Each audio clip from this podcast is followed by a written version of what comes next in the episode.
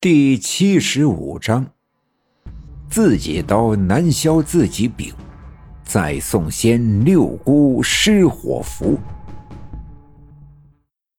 听我奶奶这么一说，我爸爸也紧张起来，转脸看着躺在炕上的我爷爷，还在呼呼的大睡。我奶奶吃不下饭，把饭碗放在桌子上，继续说道。我昨天去东院的时候啊，就想好了，半夜要给你爹引魂，就剪断了小军的绊脚绳，又告诉他们晚上不要守夜，遇上什么事儿啊，也不要出来查看。其实就是知道半夜小军会诈尸。诈尸？诈尸这种事儿，大家也只是听说过，却很少见到过。当然，我爸爸也不例外。听我奶奶说小军会诈尸，大白天的不禁也毛骨悚然。我奶奶给我的饭碗里加了点菜，说道：“对，我剪了小军的绊脚绳，他身上又捆着你爹的魂，你爹的命硬，阳气旺。小军半夜诈尸，你爹的魂顺着引魂符的指引，就能回到你爹的身上来。我爸爸听得似懂非懂，但他知道我奶奶说的一定不是假的。我奶奶叹了一口气，继续说：“小军的绊脚绳也剪了，你爹的引魂符也喝了，我这都准备好了。可不知道咋回事儿，这半夜小军却没诈尸。”我一直等也没动静，后来天快亮了，东院干活的人都来了，我才知道啊，这事儿没戏了。可我就是想不通啊，这是为啥？我奶奶皱着眉头，我把碗里的最后一口饭划拉进嘴里，把空碗递给我奶奶，说道：“奶，我还要一碗。”我奶奶又给我盛了一碗，递给我之后，用手抚摸着我的头说：“我们大勇啊，命里有福。你看，自从你爹昨天从柳树沟回来，大勇也精神多了，吃饭也比以前能吃了。不管咋的，孩子能好好的呀，你爹就算那个魂找不回来，也值了。”我爸爸低头不语。心里知道，河北人对孩子的爱远远超过自己，而看着躺在炕上还在昏睡的我爷爷，心里一阵酸楚。我接过饭碗，抬头对我奶奶说：“奶，昨晚咱们家院子里进来人了。”我奶奶听了一惊，一把抓住我的胳膊：“大勇，你说啥？昨晚咱家进来人了？”啥时候？什么样的人？我被奶奶突如其来的举动吓了一跳，手里的碗差点掉在饭桌上。就是我撒完尿回屋的时候，听见有人走道的脚步声，就在咱们院子里。我那屋的窗外，后来就没了，好像走远了。我爸爸吃惊的看着我，一脸的茫然的问道：“你撒完尿的时候？”我咋没听见？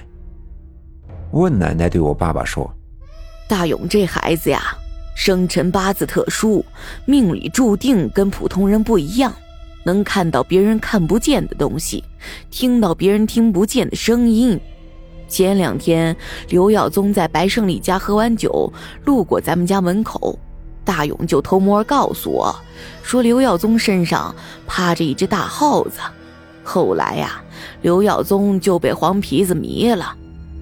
我爸爸惊讶地看着我，尽管我奶奶说我命里注定不是个平凡的人，但我爸爸却一直没当一回事儿。听我奶奶这么一说，吃惊不小。难不成昨晚有哪路老仙儿跟着掺和了，所以引魂才没成？我奶奶一边把菜盘子往我跟前推。一边自言自语的说道。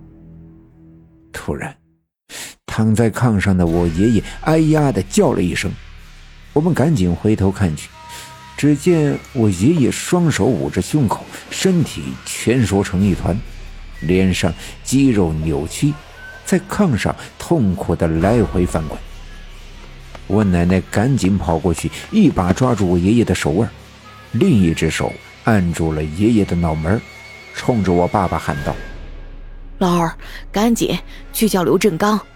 我爸爸穿鞋下地，来不及穿外套，撒腿就跑。去找大夫刘振刚。